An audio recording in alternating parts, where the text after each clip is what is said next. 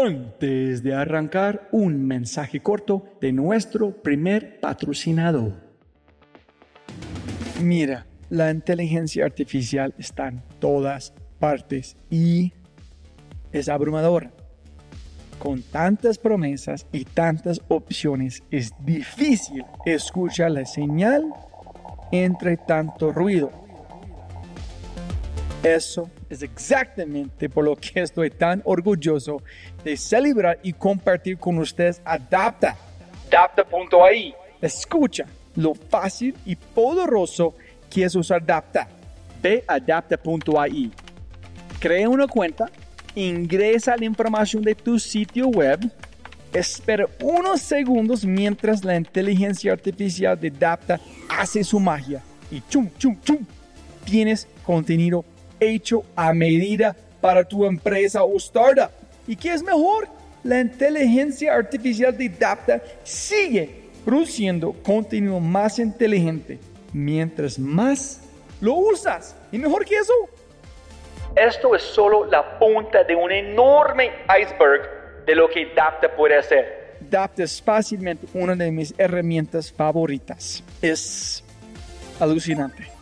Y solo para los oyentes de este podcast tengo un código especial que les dará el 50% de descuento durante los primeros tres meses usando Dapta. Pruébala ahora en www.dapta.ai dapta.ai o haz clic en el link en la descripción de este podcast y aplica mi código podcast y crece tu productividad exponencialmente. Buenos días, buenas tardes, buenas noches. Otro episodio of The Fry Show. Conmigo el gringolo.com, Robbie J. Fry. Este podcast es una reproducción de The Fry Show Live.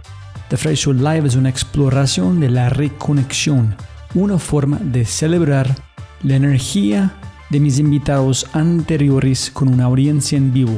Mis invitados son personas increíbles que están alterando el mundo y quiero que otros lo experimenten de primera mano. The Fry Show Live. Jóvenes amigos míos, mi invitado Giber Anglebien es cofundador y CTO de Globant, uno de los unicornios de Argentina. Además, Giver es presidente de Red de Emprendedores Endeavor Argentina. Hay un genio genio que se llama Ray Kurzweil. Es autor de The Singularity is Near, When Humans Transcend Biology. Divide la evolución en seis etapas. El ADN evoluciona. El cerebro evoluciona. La tecnología evoluciona la tecnología y la inteligencia humana se fusionan y finalmente el universo despierta. Actualmente estamos en la etapa 5. Esta fusión de tecnología en biología es aterradora una vez que empiezas a reflexionar, aunque sea por un minuto. Para muchas empresas, esto suena como una marcha de la muerte. Para muchos podría ser. Por lo tanto, es increíble que Globant existe y con Giver como CTO. Y si quieres escuchar más o aprender más sobre Giver y Globant, puedes escuchar nuestro primer podcast en thefripeshow.com. En este podcast hablamos sobre todo, todo, todo la tecnología. Hay una cita que me encanta de Arthur Schopenhauer y dice, todo el mundo considera los límites de su propia visión son los límites del mundo. Otra vez, todo el mundo considera los límites de su propia visión son los límites del mundo. Como mencionó Giver en nuestro primer podcast, la gente no está preparada para el tsunami cognitivo que viene en camino. Pero con suerte, esta conversación con Giver te ayudará a comprender que ya no más estamos en Kansas, Toto. Estamos en un mundo nuevo. Antes de arrancar, si es la primera vez que escuchas el podcast, bienvenido, hello, hello, hello y mil, mil gracias por escuchar. Espero que aproveches esta oportunidad a inscribirte al podcast en Spotify, Apple, Google o tu player favorito. Y si eres un fan o fanático del programa o me gozas este episodio, debes inscribirte a The Corbus Show, una biblioteca de audio para creativos innovadores y emprendedores. Un nuevo audio diario directamente a tu WhatsApp en thefryshow.com forward slash Corbus, C-O-R-B-U-S, thefryshow.com slash Corbus. También debes, debes, debes inscribirte al newsletter El Conejo Blanco, 5 minutos para leer y toda una vida para comprender. Y si quieres acceder a los libros, podcasts, personas y lo demás que mencionamos en cada episodio de Fry Show, puedes encontrar todos, todos, todos en thefryshow.com. Gracias. Dicho esto, otro episodio de The Fry Show Live, la transición tecnológica del hacer al ser, con el cofundador y CTO de Globant, el brillante y maravilloso Giver Anglebien. ¡Giver! ¿Cómo te va, Roby? ¿Qué más, hermano? ¿Me escuchas bien? El sonido, el sonido está bien. Está perfecto. Ah, excelente. Perfecto, listo, listo. Buenas tardes a todos, a Ana, Catalina, Daniel, Gustavo, Hernando, Juan, Juan, Julián, Lina, María, Sebastián, Humberto, todos, todos, eh, muchas gracias. Giver, siempre gana más plata, no más tiempo. Mil, mil gracias, hermano. Un placer siempre platicar con vos. Para la gente aquí, eh, ¿quién es Giver? Yo soy como cofundador de Globan, pero Cuéntanos quién es Gilbert y, cómo va todo. Muchísimas gracias, Roy. Un placer estar aquí contigo nuevamente. Bueno, soy, soy cofundador de Globant, eh, Chief Technology Officer eh, de la compañía y por otra parte eh, soy presidente de Endeavor Argentina. O sea, mucho de lo que hacemos tiene que ver con, nos hemos dado cuenta de, de lo importante que es como subproducto de nuestra historia emprendedora el hecho de poder inspirar a otros y, realmente eh, nuestro involucramiento con Endeavor a, lo largo de los años ha sido muy fuerte y eso nos ha llevado a, poder apoyar a la fundación y bueno, yo en particular tengo el privilegio de, poder presidirla en este momento, así que muy contentos. Y quiero para arrancar como eh, la conversación, la última vez que hablamos fue justo antes de COVID. Entonces, solamente yo personalmente interesado, ¿qué han pasado con Globan, con sus clientes, con miedo, con cambios? ¿Qué cambios van a como pegar? ¿Qué van a salir? ¿Y qué has visto en los cambios de tecnología de punto de vista como tecnología como una herramienta, facilitar la vida, pero no como una solución? Sí, sí, sí. Bueno, es interesante definitivamente esta crisis sin precedentes en las cuales el COVID nos enfrenta, eh, significa un desafío eh, para muchos y, una oportunidad para algunos pocos. Eh, Globant tiene, todos nuestros clientes operan, digamos, operamos con un montón de diferentes industrias y como tal hay algunas que por ahí se han visto muy desafiadas y hay otras que han crecido mucho. Me, parece digamos, en general somos muy positivos, para nosotros ha sido un, buen año, todo el mundo empieza a darse cuenta de, que durante mucho tiempo el subirse a, la ola de la transformación digital era algo que algunos lo veían como, ah, ese no es mi problema, este es el problema de otro, y hoy en día todas las organizaciones se dieron cuenta que fueron transformadas a la fuerza a un mundo digital y que mm, tendrían que haberse tomado el tiempo de pensarlo con mayor, en muchos casos, eh, tomárselo mucho más en serio. Entonces, el resultado es que hoy hay un montón de compañías que están acelerando sus esfuerzos en lo digital y eso lo vemos reflejado en nuestro negocio también. Eh, creo que esto es un, es un año bisagra, un año en el cual eh, se llama la, la sociedad entre seres humanos y tecnología. O sea, si no tuviéramos toda la tecnología que tenemos a mano, sería imposible llevar adelante nuestro trabajo.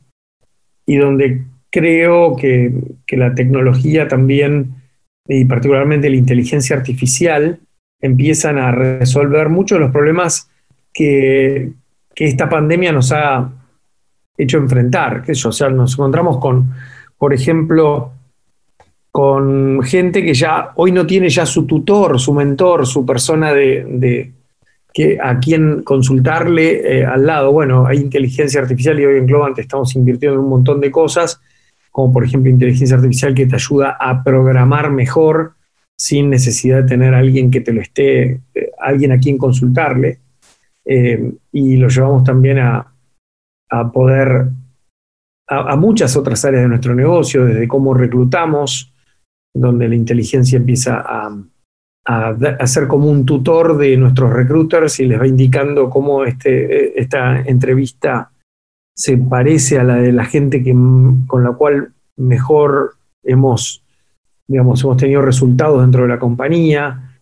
Eh, también nos permite ayudarnos a conectarnos mejor y a no perder esa diversidad que para nosotros es tan importante y esa humanidad dentro de, la organización, haciéndola más inclusiva. Imagínate que eh, cientos de personas se suman todos los meses a nuestra compañía y es importante que ellos se sientan parte, que entiendan que a pesar de no haber pisado tal vez nunca una oficina de Globant hasta ahora, primero que entiendan nuestra cultura, segundo que se sientan valorados y partes de un, de un, de un tejido social que hoy para todos, para la gente realmente es muy importante el poder sentir que uno está progresando, que uno está performando, que uno, eh, digamos, está conectado. Y, y eso lo hemos logrado también con inteligencia artificial y con el uso de datos a través de, unos experimentos que hemos hecho y que hicieron de Globant una de las compañías más rápido de crecimiento ¿no? en los últimos 15 años a nivel global, tiene que ver con el hecho de, poder capturar todas esas emociones que tenemos en el trabajo y poder usarlas para que nos guíen sobre qué otras conexiones poder establecer eh, con otras personas y nos permitan descubrir. Yo creo que esta pandemia, de alguna manera, es una gran oportunidad para, para conectarnos con mucha más gente, particularmente en, compañías grandes como la nuestra y, muy globalizadas. Eh, uno siempre se acostumbra a, conocer los nombres y a estar mucho más cerca de las personas que antes estaban cerca tuyo en la oficina. Pero hoy tenemos la oportunidad de, con un Zoom, estar cerca de gente en lugares como Bielorrusia, la India, eh, Francia o México y, establecer vínculos exactamente igual que, con otras personas que geográficamente hoy están más cerca nuestro. ¿no? Así que, all in, te diría que es una gran oportunidad. Yo quiero montar aquí también como hablando de justo eh, el mundo de emprendimiento sufre un gran como pérdida cuando Tony eh, Hess de Sapos murió como ayer, en hablando de felicidad y, cultura. En quiero hablar de Mercado Libre ganó como un premio, no sé, de unas 10 mejores empresas en el mundo para trabajar. ¿Tú crees que esa es una consecuencia de, la, de muchos años de tecnología en evolución? ¿Es de algo que Marcos, Hernán, ellos implementaron desde los principios como ustedes? ¿Es un cambio en tiempo real? ¿Qué permitió una empresa como en Argentina con Mercado Libre de tecnología ganar este premio mundo en puro pandemia, tú crees, en hablando de felicidad en la tecnología, en la conexión? Mm. Mira, eh, yo creo que primeramente, creo que Mercado Libre es una, una, organización formidable, eh, lo cual se refleja en, el éxito que tiene, en el crecimiento. Y, que tanto Mercado Libre como Globant y otras más son, son eh, y Sapos también, eh, por supuesto. Son, son organizaciones modernas en la cual la concepción del trabajo es muy distinta a la que tradicionalmente muchas otras organizaciones tienen. La concepción del trabajo, la concepción del liderazgo, la concepción de la ruptura de silos, el trabajo en equipo, eh, lo hacen naturalmente muy distinto a, todo lo que estamos acostumbrados, ¿no? Entonces me parece que hay una, una cuestión, la otra vez charlaba con una persona que trabajaba en Amazon reportando a Jeff Bezos y me decía, es injusto que organizaciones tradicionales tengan que competir con un Amazon. O sea, es unfair.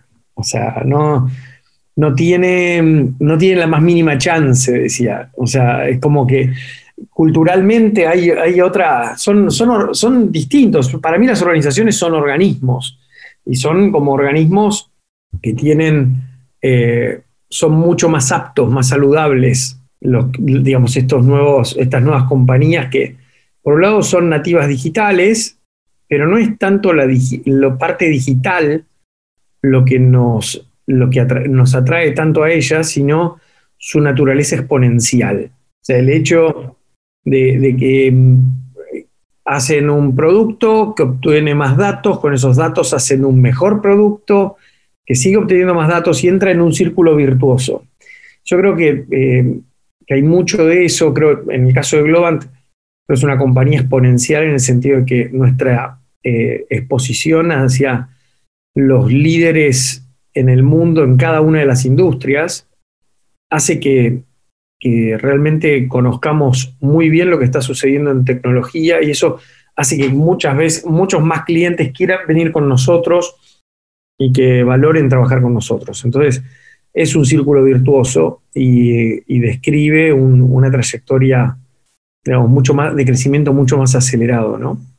Me parece que hay, hay, una, hay que repensar el, trabajo, eh, las relaciones y hacer, hacer algo, organizaciones mucho más modernas siempre estoy tratando de entender qué poder tienen las empresas tradicionales que no son de tecnología, y si ustedes trabajan con esas empresas tradicionales, entre comillas, es decir, tú crees que sí, ok, súper, Global llega, nos ayudan con aplicación o tratar cómo llegar a dónde va el puck, en las palabras de Steve Jobs, no dónde estamos, pero a dónde van las cosas. ¿No, ¿No crees que solamente es una como curita o un band-aid?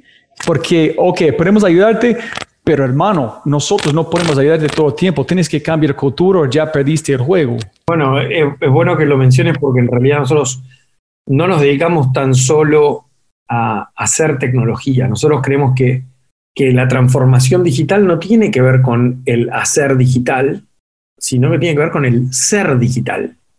O sea, con combinar humanos y tecnología con el objetivo de aumentar nuestras capacidades, mucho más amplio que tan solo lo, que vos, las iniciativas digitales. y por eso nosotros, si bien hemos trabajado y seguimos trabajando, y es el corazón de, de donde venimos, el ser muy buenos ejecutando y creando software que va a ser usado por millones de consumidores, también ayudamos a nuestros clientes a preparar su organización para poder, para que todo lo que tienen por detrás pueda apoyar esa experiencia de los consumidores, también a descubrir cuáles son los negocios, los, modelos de negocio que, y las estrategias donde ellos tienen una oportunidad. Los ayudamos también a, a obsesionarse con el diseño de las experiencias y también los ayudamos en su cultura. O sea, trabajamos y hemos desarrollado un sistema operativo organizacional que llamamos StarMeUp OS, que a través de digitalizar emociones que suceden en el trabajo, como eh, el reconocer una acción que uno ve, el decir un gracias o el compartir una foto de algo que está sucediendo, el postear una idea o el dar un feedback, una opinión luego de una reunión, toda esa información colectivamente nos permite Em, no solamente que cada uno de nosotros pueda tener el feedback suficiente para mejorar, sino que además nos permite poder penetrar jerarquías y geografías y empezar a entender que hay personas que realmente son muy importantes y que deberían tener, em, ser incluidas en un montón de otros lugares. Em, poder eh, sugerirnos a través de algoritmos qué conexiones establecer con el objetivo de generar una organización más diversa e incluso eh, alimentar inteligencia organizacional que te permita tomar decisiones sin necesidad de estar preguntando qué es lo que sucede. Imaginémonos que nosotros hablamos mucho de la tecnología, pero la tecnología hoy se construye sobre un gran sustrato, sobre un gran, eh, sobre unos cimientos que son inherentemente humanos. O sea, no existen suficientes desarrolladores en el mundo para alimentar la demanda de software que existe. Eh, los, eh, estos desarrolladores tienen expectativas muy altas, tanto como la tienen nuestros consumidores de nuestras marcas, también lo demandan ellos sobre sus em, empleadores. Eh, y, entonces demandan organizaciones que son muchísimo más dinámicas, aptas a reconocer el valor que cada uno trae, aptas a moverse rápido y a permitir que cada uno se desarrolle mucho más rápido por formar parte de esa organización y por supuesto llenas de un sentido de propósito, de ser conscientes de, que tenemos que vivir en un mundo mucho más sustentable, mucho más diverso, inclusivo. Entonces, bueno, todas estas, estas cosas se combinan y bueno, nosotros trabajamos y creemos en el uso de la tecnología para poder resolver estos problemas que hasta ahora no han tenido solución. Podría decir que si estás en una gran compañía, seguramente te quejes de no saber a dónde presentar una idea, te quejes de que hay desalineamiento de objetivos, que hay burocracia, que hay falta de empoderamiento, que hay aversión al riesgo, que nada va a cambiar. Entonces la gente encuentra mucho más fácil el poder moverse a una organización más dinámica eh, y, lo hace. Y, el, y yo siempre digo, es una pena organizaciones más tradicionales, vos preguntabas si trabajamos con más organizaciones, sí, definitivamente trabajamos, por un lado trabajamos con los Google, los Facebook de este mundo, pero por otro lado trabajamos con organizaciones que están en un desafío muy grande, que es poder adaptarse a, esta nueva realidad. Entonces, yo digo, estas, estos incumbentes que durante 100, 150 años han generado marcas prestigiosas y un montón de ventajas competitivas, es una pena que no puedan generar un entorno atractivo para, eh, para poder trabajar en muchos casos. Entonces, bueno, trabajamos en todo eso, digamos. No, no, no sé si tú puedes contestar porque yo sé que no es blanco y negro, pero yo veo unas de las empresas grandes y yo, yo no veo que ellos tienen un chance al ritmo que van, sin embargo que van a adoptar la tecnología porque las personas con las ofertas que están allá, ellos van a saltar el barco para otro como otra empresa más rápido que van a abrazar la persona en más oportunidades. Es, en justo otro día está leyendo un artículo de Charles Duhigg sobre el, el mundo de VCs. Yo no sabía eso, pero uno de los grandes VCs en Silicon Valley están armando un plan con mucho capital en Toys R Us para convertir ellos, que para la gente escuchando, Toys R Us es como una empresa de juguetes más grande antes que no existe más, pero están en un plan de hacer todo digital y pelear contra Amazon en cómo ser el mejor jugador de juguetes en línea. Y qué pasó es middle management, tantas peleas entre middle management que el CEO no pudo hacer su cosa en ellos desaparecieron gracias a la cultura en la mitad de la empresa. En eso es que yo veo que el middle management de las empresas grandes, sin embargo que ustedes global llegan para ayudar a la cultura, no es posible como llegar a esta ola de tecnología porque la cultura no van a permitir ellos cambiar su mente suficiente rápido. ¿Tú crees que es un 1 o 0? con las empresas van a perder o ganar o no están como radicales de sentido? Yo creo que hay, buenos casos de compañías que se han reinventado y eso si uno se piensa Netflix, hoy se le imagina a Netflix como un jugador digital, pero no siempre fue así. empezaron con el negocio de DVDs por catálogo, por, por correo, nada más analógico que eso. Y sin embargo hicieron un cambio fenomenal. Esto requiere mucho, mucho eh, involucramiento del top management para poder hacer un cambio. Si uno, si el, siempre en general en, la parte de arriba, en el directorio de la compañía hay una conciencia y una consistencia muy clara acerca de que hay que mover a cambiar el negocio que tenemos hoy y, y hacer mucho más digitales. Ahora, cuando empezás a ejecutar las iniciativas y lo mandás abajo, vos crees que abajo la gente te va a seguir. Y no, no, ellos están mucho más preparados para seguir haciendo lo que han venido haciendo durante mucho tiempo que animarse a hacer algo diferente.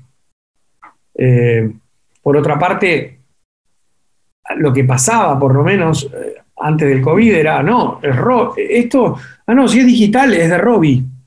¿Sí? Él es el responsable. Eh, me acuerdo una vez que estaba en el directorio de una compañía muy grande y les preguntaba, son retailers, y, había, nos encontramos con que en Mercado Libre había una tendita que era desconocida que vendía de uno de, los productos que vendía esa tienda muchísimo más. O sea, de todo un, todo un rubro que se vendía en esta, este retailer, este pequeño comerciante vendía a través de Mercado Libre mucho más. Entonces, en una reunión de, con todos los líderes, les preguntaba, bueno, ¿quién es el responsable de innovar? Y todo el mundo apuntaba al que se llamaba Chief Innovation Officer. No, no, no, son todos los que son responsables de innovar. Digo, ¿ustedes conocen esta tienda que está vendiendo mucho más que nosotros ahí? Y entonces empezaron a, decir, sí, sí, bueno, pero teníamos un plan de dos años en implementar, en conectarnos con, eh, en conectar nuestros sistemas de distribución, con, la logística, con el e-commerce, qué sé yo, son todos planes de muchos años. Yo, bueno, ¿no era mucho más fácil agarrar esto y decirlo público en Mercado Libre? Y bueno, y veo si funciona. Y si me piden una o dos, que yo, si me piden poco, lo mando con una moto a hacer el delivery, pero cuando me empiezan a pedir mucho, ahí sí me pongo a gastar en implementar la, la conexión entre el robot del centro de distribución con esto hay que ser más emprendedor, hay que tomar más riesgo. Y creo que las organizaciones, eh, mucho les falta eso, les falta el que nadie, en general la gente no está empoderada. Y, el problema es que para ganar esa confianza, para poder tener esa confianza, lo que uno tiene que, hacer es, tiene que generar un hábito acerca de una forma de pensar. Yo creo que el primer trabajo de un emprendedor es replicarse a sí mismo, es tratar de explicar de alguna manera cuáles son los principios que uno seguiría para poder llevar adelante el negocio y entonces después dejar a la gente libre de que lo haga para poder generar ese ambiente en el cual uno puede dar mucha autonomía. Ok, súper, súper. Eh, Hernando, si quieres eh, prender su cámara o algo. Ah, hola Hernando. ¿Qué más, hermano? ¿Cómo estás? Hola, Hernando. Eh, bueno, a ver, definitivamente uno puede, lo primero que uno tiene como un emprendedor es tratar de encontrar tracción en su, en su negocio, ¿no? Uno intenta, como quien va a pescar, intenta pescar en diferentes lugares y por ahí no hay pique, o por ahí uno tiene que ir cambiando la carnada, hasta que en algún momento uno dice, uh, acá con esto están pescando. O sea, encontrar tracción en tu negocio es clave y definitivamente el software eh, es un, representa un, área de, enorme crecimiento y donde ahí lo que, lo que importaba era el tema de la ejecución, ¿no? Eh, ahora, creo que hay una cuestión, para, poder, muchos de los emprendedores también tienen un problema que es que en algún momento dejan de escalar, dicen, yo llego hasta acá, más que esto no puedo controlar. Yo lo vivo, soy ingeniero de software y, lo vivo, lo veo como un sistema que tiene que ser escalable. El problema es que hay ciertas cosas que no escalan, en los que estamos en software sabemos que hay soluciones que no escalan y hay otras que sí.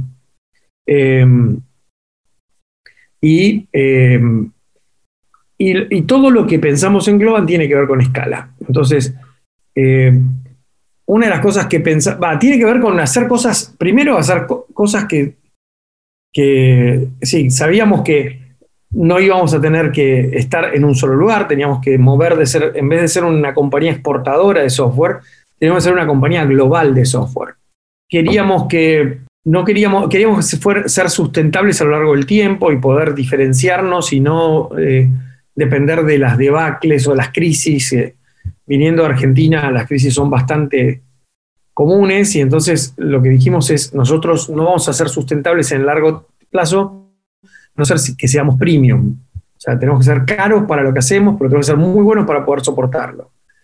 Y, y también lo que buscamos fue dar mucha autonomía. No queríamos que esto fuera eh, el trabajo de, que nosotros todo tuviera que pasar por nosotros, sino que queríamos generar un sistema escalable, sostenible, que se comportara de la misma manera. Y ahí creo que el, tema de la cultura de nuestra compañía es definitivamente todo el mundo dentro del te dice, este es el fundamento sobre el cual nos estamos basando.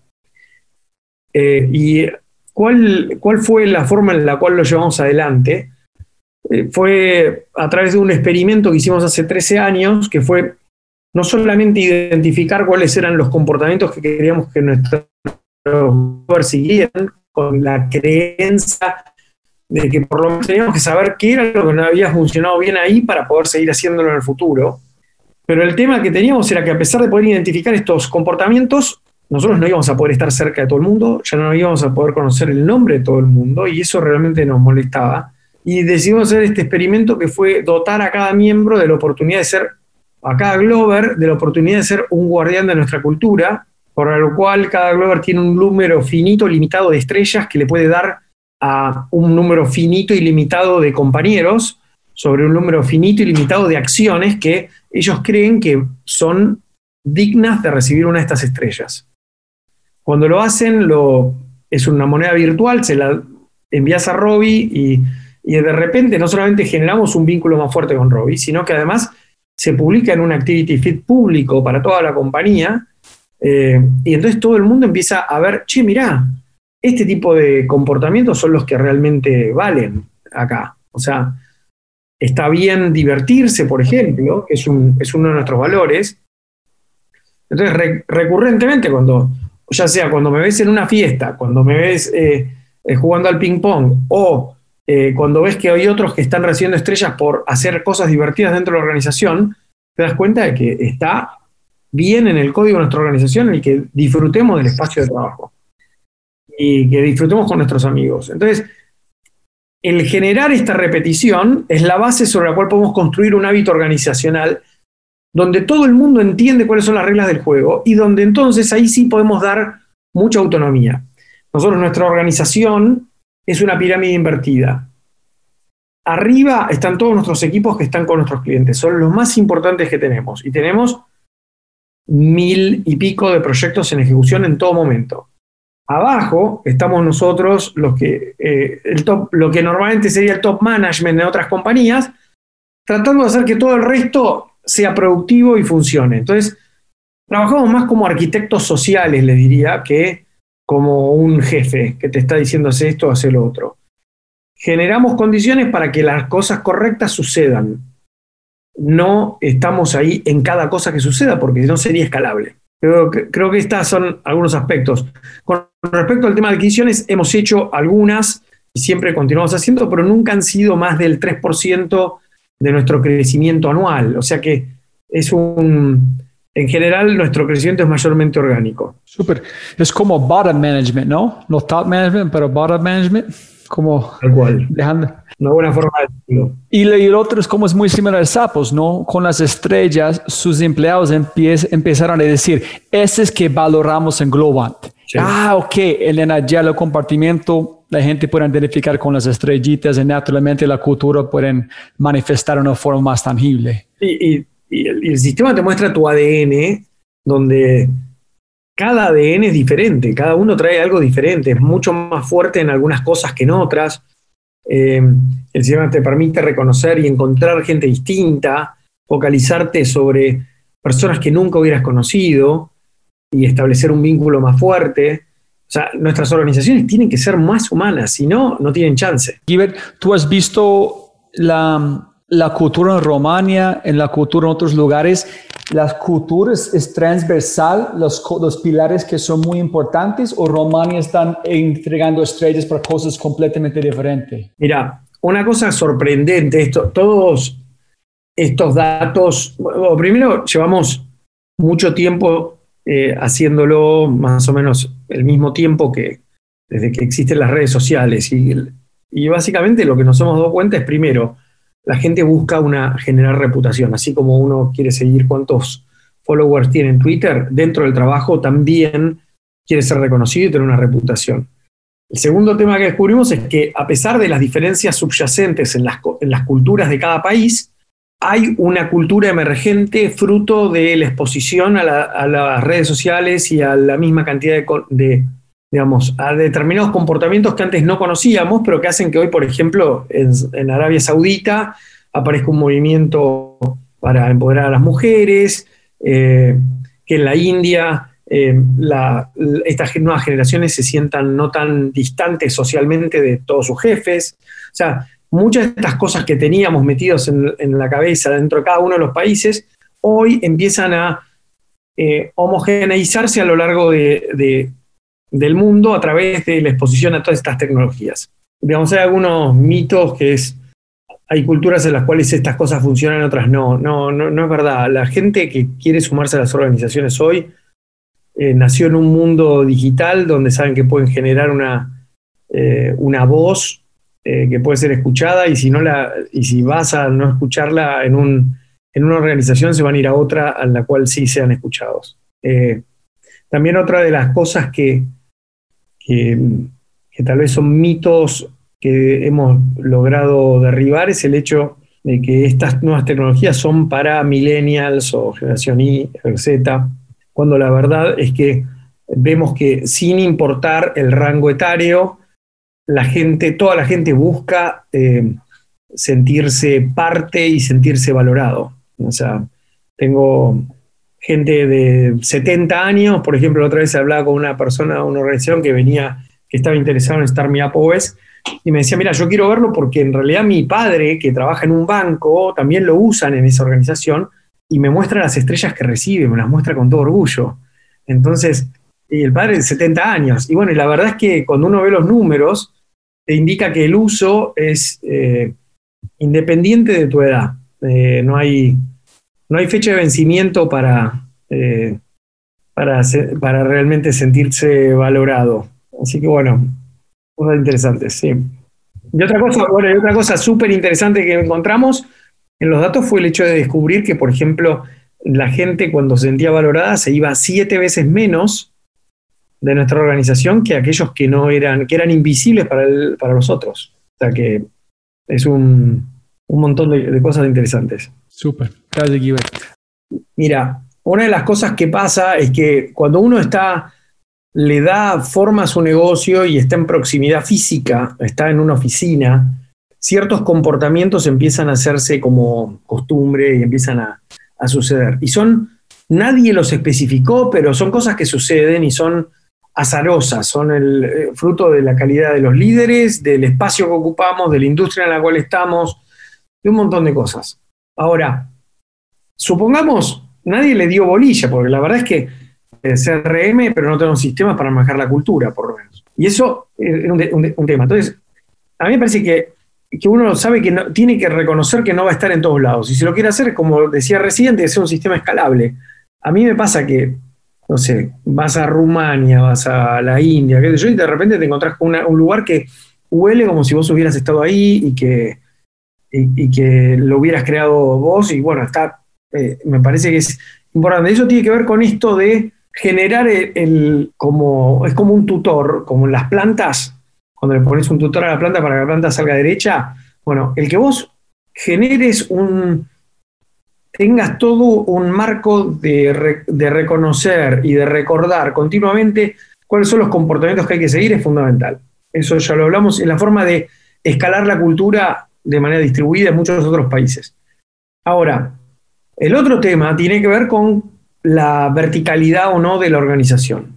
Si la gente está esperando que vos le digas cada problema, o sea, porque la gente se limita a seguir órdenes y dice, mira, yo creo que esto está bien y no me dijiste nada, entonces no eh, asumo que está bien. Nosotros, en cambio, lo que hicimos fue empujar a que tuvieran mucha responsabilidad todos los equipos frente a los clientes. Y de vuelta lo hacemos escalable. Hacemos, tenemos un, una forma de hacer software como lo hacemos en Globant, donde les pasamos, tienen un proceso de, nuestros equipos que llamamos pods, eh, son células de trabajo, tienen que firmar una constitución, tienen que ponerse un nombre, tienen que ponerse un... Eh, eh, explicar muy bien en qué negocio están, como tú lo decías, nosotros estamos en el negocio del fitness, bueno, ¿en qué negocio estás vos? ¿Cuál es el negocio de este equipo? ¿Qué es lo que quieren lograr? No es hacer una aplicación móvil, no, no, no. Es convertir a la compañía para la cual estamos trabajando tal vez en el, en el líder más admirado en un determinado segmento. ¿no? Entonces, cuando vos tenés esa visión, el equipo dice, che, tenemos una misión importante que hacer acá, no es tan solo que compile el código. Eh, y después hay una serie de roles que hemos aprendido que son importantes. Es importante que, que haya alguien que lidere el proyecto, eso lo llamamos el emprendedor, el que dice, mira, vamos por acá, por allá. Pero después hay gente que tiene que preparar a todo el resto para que todos estén preparados y el equipo vaya parejo. Ese es el profesor. Hay métricas que van a indicar si estamos yendo por el buen camino. Ese es el contador.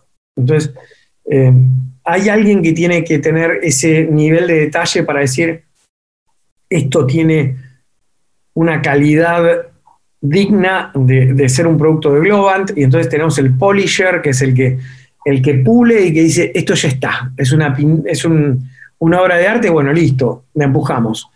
Hay gente que tiene que, encargarse de que el equipo esté bien, ahí tenemos al amigo, el que organiza el happy hour, el que hace el que genera un buen ambiente con nosotros y también con nuestros clientes.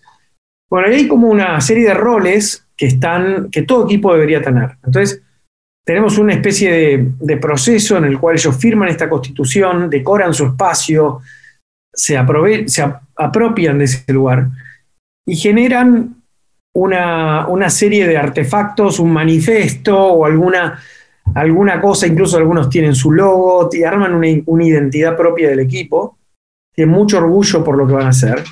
Y después eh, tenemos todo esto explicado muy, de una manera muy fácil en, videos que parecen el, el, video de seguridad de una aerolínea, ¿no? Te explican todo lo que vas a hacer. Entonces, eh, eh, de alguna manera preparás a las personas para que el onboarding a ese proceso, a ese proyecto sea de la mejor manera posible. Creo que empujar la responsabilidad en el equipo es lo mejor que puedes hacer para poder escalar. Si el equipo cree que alguien de atrás le va a, decir algo, entonces no, escala. Eh, en, principio te diría que la posibilidad de hacer que, que una, digamos, el poder hacer que la gente eh, demuestre todo lo que es capaz de hacer es lo mejor que vos puedes hacer para tener el mejor resultado. O sea, es muy difícil que uno por, pueda, a través del micromanagement, estar indicándole a alguien eh, cuál es la forma de hacer algo de la manera correcta. No. decirles, sorprendeme. ¿Sí? Esa es la mejor forma de sacar un buen resultado. Si la gente falla, ¿qué haces? Inténtalo otra vez. No, no. Por supuesto, ellos lo que tienen que hacer es, si tienen un problema, tienen un montón de, de safety nets, o sea, de lugares de redes donde ellos pueden pedir ayuda y tenemos un montón de gente que los, que los, eh, que los apoya. Pero digamos, lo primero es que tratar de que las cosas no fallen y para eso tenemos que destilar de los miles de proyectos que ejecutamos todos esos aprendizajes para luego volcarlos en algo que haga que el próximo proceso, el próximo proyecto no caiga en el mismo eh, problema que otro proyecto tuvo, ¿no? Pero bueno, hay mucho de eso, hay mucho de compartir experiencias y de crear comunidades donde la gente aprenda de esto, ¿no? Pero Giver, montando, qué pena Najiban que tú dijiste, si tú tienes un proyecto con un cliente, yo sé que todos son importantes, pero si tienes uno, en alguien está pasando, en un líder de esta empresa, dicen, yo quiero hablar con el jefe, no de proyecto, ustedes dicen, no, esta es la persona, tú dejan con ellos terminar. ¿Cómo funciona? tenemos, tenemos, una organización muy grande, muy focalizada en servir a nuestros clientes. Lo que digo es, es importante que el equipo tome la mayor, el mayor protagonismo y que sepa que tiene que sorprender y tiene que, brillar. Em, más allá de eso, por supuesto, tenemos eh, eh, niveles de supervisión muy grandes a nivel de cada, de cada iniciativa, a nivel de cada cliente, a nivel de cada región. Eh, así que, bueno, eso está cubierto. Claro. Buenas preguntas. Mira, yo creo que el, primero las razones por las cuales nuestros clientes nos compran pueden ser diferentes.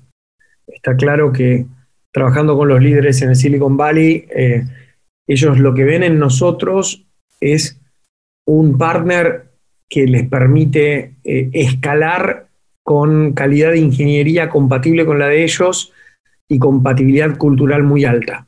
Entonces, eh, esa es la razón por la cual un Google viene con Globant. Entonces, aún decir, mira, en sus palabras era, tienen gente del mismo calibre que nosotros, pero además tiene una compatibilidad cultural muy grande. Entonces, para ellos no significa eh, una, un, ancla el poder trabajar con, un partner, ¿no? Eh, ahora, cuando te vas a, industrias mucho más tradicionales, ellos lo que están viendo es que están perdiendo muchas veces el tren y que necesitan eh, modernizarse, necesitan poder ejecutar como si fuera una compañía del Silicon Valley, necesitan pensar modelos de negocio como los del Silicon Valley, eh, necesitan tener una cultura como la del Silicon Valley, necesitan tener metodologías como la del Silicon Valley. O sea, en general hay todo una necesidad de transformar. Entonces, la verdad es que si bien nosotros comenzamos mucho eh, con, los, con todos los jugadores high-tech y donde ahí construimos nuestra capacidad de ser muy atractivos para el talento y de generar escalabilidad en los e, equipos y generar muchos equipos performantes, también tuvimos que agregar un montón de otras cosas que son, por ejemplo, desarrollamos todo un área de business hacking donde eh, pensamos el negocio. Si yo tuviera que fundar un negocio hoy en tal industria, lo haría de esta manera. Entonces, la idea es hacer un, ayudarlos a saltarse un montón de casilleros y a poder reinventarse por completo y pensar de, manera diferente. Eh, y también los, acompañamos en, por ejemplo, estamos invirtiendo mucho en el tema de inteligencia artificial, en lo que llamamos Augmented Globant, donde, como contaba más temprano, o sea, tenemos tecnología, inteligencia artificial que entiende lo que estás queriendo hacer eh, y te sugiere código que te diga, mira, hay código, otra gente dentro de tu mismo equipo ha hecho este código que está muy bien y te lo propongo. Entonces, la idea es acelerar el desarrollo de la, tarea de los desarrolladores. bueno, lo estamos utilizando para codear, lo estamos usando para reclutar, lo estamos usando para testear, para diseñar, eh, para asignar gente a nuestros equipos y hacer propuestas mucho más rápidas. Entonces estamos utilizando inteligencia artificial en todos lados y esto es parte de una transformación en la cual yo creo que las organizaciones del futuro tienen que, eh, que ser tipo cyborgs, o sea, tienen que ser una mezcla de humanos en un exoesqueleto de tecnología que te permita generar una escalabilidad que otros no tengan. ¿Estás usando algo similar a GTP3? Sí, eh, no, es exactamente igual a GPT-3, pero hemos desarrollado eh, una tecnología que permite entender el lenguaje eh, de programación, sea cual sea, porque lo hemos entrenado con, por lo menos hasta ahora, con unos cuatro o cinco lenguajes de programación. Y también entrenamos con cómo, cómo los humanos tendemos a describir determinados códigos. En base a, estas dos cosas, la inteligencia artificial puede hacer, puede entender lo que estamos queriendo hacer, digamos, expresado en lenguaje natural, y recuperar código que ni siquiera está documentado. O sea, pero la computadora, uno dice, mira, yo quisiera hacer tal cosa y la computadora trae esto. O podemos hacer, eh, darle código que ya existe y que la computadora nos lo documente automáticamente sin que tenga ningún tipo de descripción de lo que el código hace. O sea, la computadora hoy entiende, la inteligencia artificial entiende qué es lo que ese código hace. Entonces, eh, para nosotros se convierte en un gran acelerador para, para poder eh, aumentar las capacidades de un desarrollador de Global o de alguno de los clientes que tenemos. Pero con un propósito muy específico, ¿cómo usarlo exactamente para llenar como huecos o ofrecer algo distinto? Que en, en realidad tiene, tiene, mira, de vuelta, volviendo a lo que comentaba, que hay todo un factor humano sobre el cual uno tiene que desarrollar software. Un factor humano es la, rotación de gente en los proyectos o el hecho de que tengas que estar escalando continuamente nuevas eh, iniciativas. Cuando entras a un proyecto y el proyecto no lo, no lo arrancaste, eh, no, estuviste desde el comienzo, hay que ponerse a la altura y, empezar a, ganar velocidad en el marco de ese proyecto. Entonces, esa es una tarea que, es, que consume mucho tiempo y es un problema que resolvemos. O sea, un nuevo desarrollador, particularmente en este entorno de, distribución geográfica, mucho más, no tiene a quién preguntarle. Entonces, hoy la inteligencia artificial te recomienda eh, código que ha sido validado por otros y que te acelera. Eh, ese es uno de los problemas. Otro de los problemas tiene que ver con la gran cantidad de código legacy que existe y que no ha tenido ningún tipo de documentación. Otros problemas que tienen es el tema de la seguridad del código, el hecho de poder, generalmente cuando uno eh, escribe código, lo pone en un repositorio, mucho código queda muerto en el repositorio. Yo creo que hay que traerlo a la vida.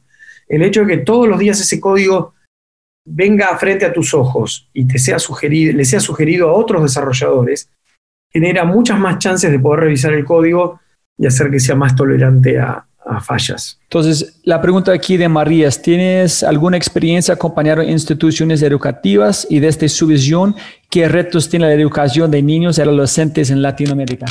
Ah, definitivamente, sí, trabajamos con muchas instituciones educativas, también tenemos un montón de iniciativas educativas, entre ellas somos eh, socios de Acámica, eh, yo personalmente y otros fundadores también somos socios de Digital House. O sea, estamos, creemos que la, um, educación es tal vez el área de mayor cambio eh, durante, particularmente en los tiempos que nos toca vivir. Así que creo que hay un montón de oportunidades. Con respecto a, a los chicos, creo que hay un, una parte importante. Nosotros nos damos cuenta que, así como les contaba, que muchas organizaciones se han quedado atrás en la ola digital. Lo mismo nos puede pasar a cada uno de nosotros como individuos. Y me parece que una necesidad de poder abrazar la tecnología, porque va a ser un arma fundamental para poder eh, competir en este siglo XXI y en los que sigan. En ese sentido, me parece que el poder generar eh, conciencia sobre lo excitante que es esta, esta industria dentro de los chicos es un gran desafío, particularmente en las chicas, que muchas veces ven que ellas tienden a, otras, a otro tipo de, carreras porque dicen, no, esto no es para mí, esto es una industria dominada por los hombres. Creo que tenemos que hacer mucho, eh, mucha importancia en eso. Eh, de hecho, esta semana se está haciendo, Globant organizó un concurso internacional que se llama Women That Build, que, fomenta el descubrir mujeres que construyen en tecnología con el objetivo de convertirlas en faros para que otras personas, otras mujeres sientan que tienen, que hay algo de interesante ahí. Me parece que, bueno, a veces les diría que es un gran desafío. Y por supuesto, eh, hay que dar vuelta a todas las, las aulas, el generar nuevos modelos educativos, mucho más participativos, más en clase, más de exploración, no tan de, recibir información. Eh, creo que también la, las escuelas eh, son comunidades en las cuales se fomentan determinados valores. Creo que eh, no pueden estar afuera de eso. Y bueno, creo que, hay mucho, mucho para modernizar en términos de, esto. El problema que tenemos es que, claro, nuestros maestros muchas veces no son los que más rápido adoptan la tecnología, es un problema. Eh, así que bueno. Pero mire, mire estamos en un, en una, un dilema aquí con nuestras niñas. En estas personas no han cambiado casi nada la tecnología podemos ver ellos sufriendo y no sabemos cuál es el futuro. Es buscar una otra institución que es moviendo con digital, es esperar por volver a este mundo más cercano o es, es, porque no sé si qué van a pasar con, los, con, los, colegios, si la gente puede adaptar, que están tan acostumbrados a hacer todo como en átomos, no en bits es donde buscamos una empresa como un colegio en Inglaterra que están, o en Japón que es 100% digital, o esperar por alguien como recorrer que están pidiendo. Yo creo que lamentablemente no podemos quedarnos de brazos cruzados eh, en los tiempos que corren. Generar un consenso acerca de la necesidad, la importancia de la tecnología como parte de, nuestras vidas y nuestra formación, es, eh, va a tomar su tiempo y esto va a generar, a exacerbar las diferencias entre aquellos digitales y aquellos analógicos. Entonces, si yo fuera un padre, diría, bueno, hay que tomar una actitud activa acerca de eh, cómo eh, hacer que tus hijos exploren esto. No digo que sea fácil, ¿eh? soy padre de dos, hijas que ninguna ha decidido seguirme en, en tecnología. Ana, tú tienes como una preguntita antes de cómo terminar con Najib en una pregunta más. Digamos, si hay algo que puedo aprender desde mi punto de vista, ¿no? Como emprendedor, cuando, cuando uno está particularmente en, en América Latina, en Argentina, el, el lanzarse a emprender, créanme que a todo el mundo le parece, no, no, no se supone que yo emprenda, porque si yo miro para allá afuera, el mar está revuelto, la cosa no está perfecta, eh, ¿no? O si voy a hacer una compañía desde Latinoamérica y en cuanto vea una primera oferta para vender mi compañía, me tengo que ir porque seguramente fue fruto de la casualidad, no la voy a poder volver a repetir, ¿no? Entonces es como que uno no se la cree tanto como debiera. Eh, creo que a través de, Endeavor lo que he aprendido mucho es que el modelo de Endeavor tiene que ver con esto de buscar estos puntos brillantes, estos casos que en el medio de un montón de otras historias que no parecen ser demasiado eh, exitosas, hay algunos que sí les va bien, y entonces lo que tratamos de hacer es mostrarlo, ¿no? Para inspirar a otros. Ahora, más allá de eso, yo diría, eh, no hay que una, otra cosa que aprendí emprendiendo es que más que mirar el afuera hay que mirar el adentro. Sea, nuestro equipo es súper sólido y dice, mira, a mí no me importa cómo esté afuera, si está, mal, si está mal en tal lugar y está bien en otro y navegaré en otro lugar y, por eso la globalidad también nos permitió generar oportunidades eh, y, generar un, lugar más sostenible para crecer.